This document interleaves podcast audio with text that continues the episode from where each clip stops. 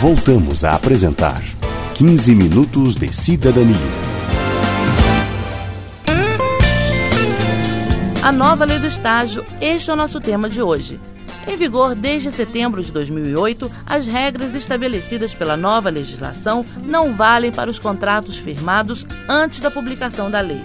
Entretanto, caso o estágio antigo seja prorrogado, ele passará a ser considerado como um novo contrato, ou seja, passa a ser regido pela nova legislação e deverá ser adequado.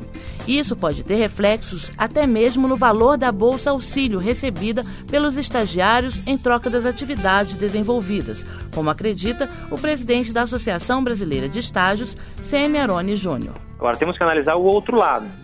Quando você reduz a carga horária do estágio, o estudante ganha por hora. Então vai comprometer a renda do estudante. Quer dizer, aquele estudante que precisa da bolsa auxílio para financiar os estudos vai ter uma diminuição dessa bolsa auxílio naturalmente. E 90% dos estudantes que fazem estágio dependem da sua bolsa auxílio para financiar os estudos. Ele acredita também na redução significativa no ensino médio, uma vez que agora as empresas só poderão contratar até 20% de estagiários em relação ao número total de funcionários.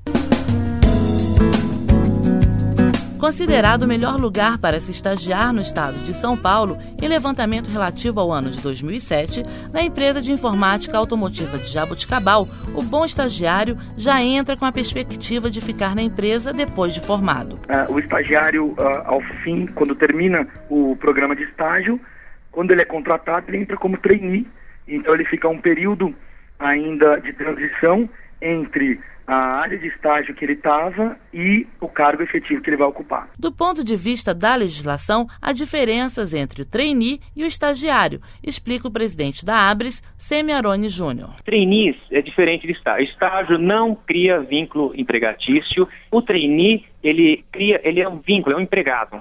É diferente. O trainee não entra na lei do estágio. Ele já entra como funcionário, com todos os benefícios da CLT. O presidente do CIE do Paraná esclarece que estágio não é emprego, mas um caminho que, bem trilhado, pode abrir muitas portas para o mercado de trabalho. O estudante estagiário não é empregado.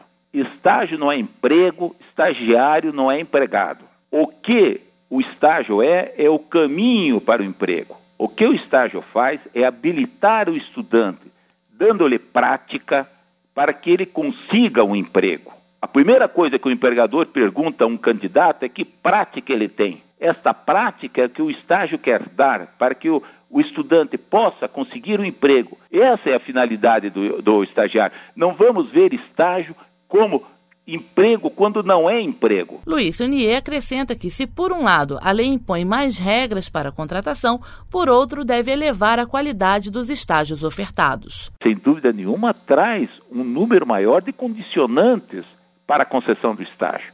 Mas, por outro lado, leva a uma qualidade muito maior para esse estágio.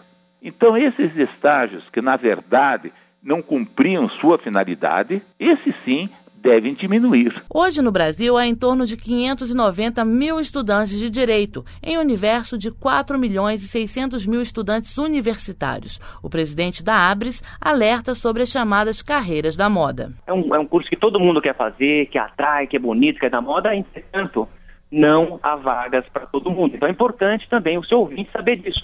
Seja estratégico, encontre um curso que você gosta e que tenha eh, sucesso e que tenha um, um, um, período promissor na sua vida futura. Então, até estrategicamente, quem está nos ouvindo, conhecer as profissões que estão empregando, que precisam e que não existem profissionais. E aí, aquele estudante que escolheu uma carreira promissora tem a chance de estagiar.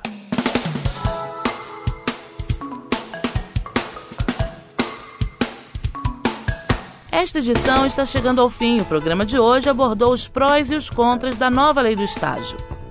O 15 Minutos de Cidadania é mais uma produção do Núcleo de Programas Especiais da Rádio Câmara, que pode ser retransmitida gratuitamente por mais de mil rádios parceiras em todo o país. Para baixar o arquivo da internet, basta acessar o endereço www.radio.câmara.gov.br. O programa conta com produção de Lucélia Cristina, coordenação de Ana Del Monte Apris Nogueira, trabalhos técnicos de Davi Malafaia e na apresentação Adriana Romeu.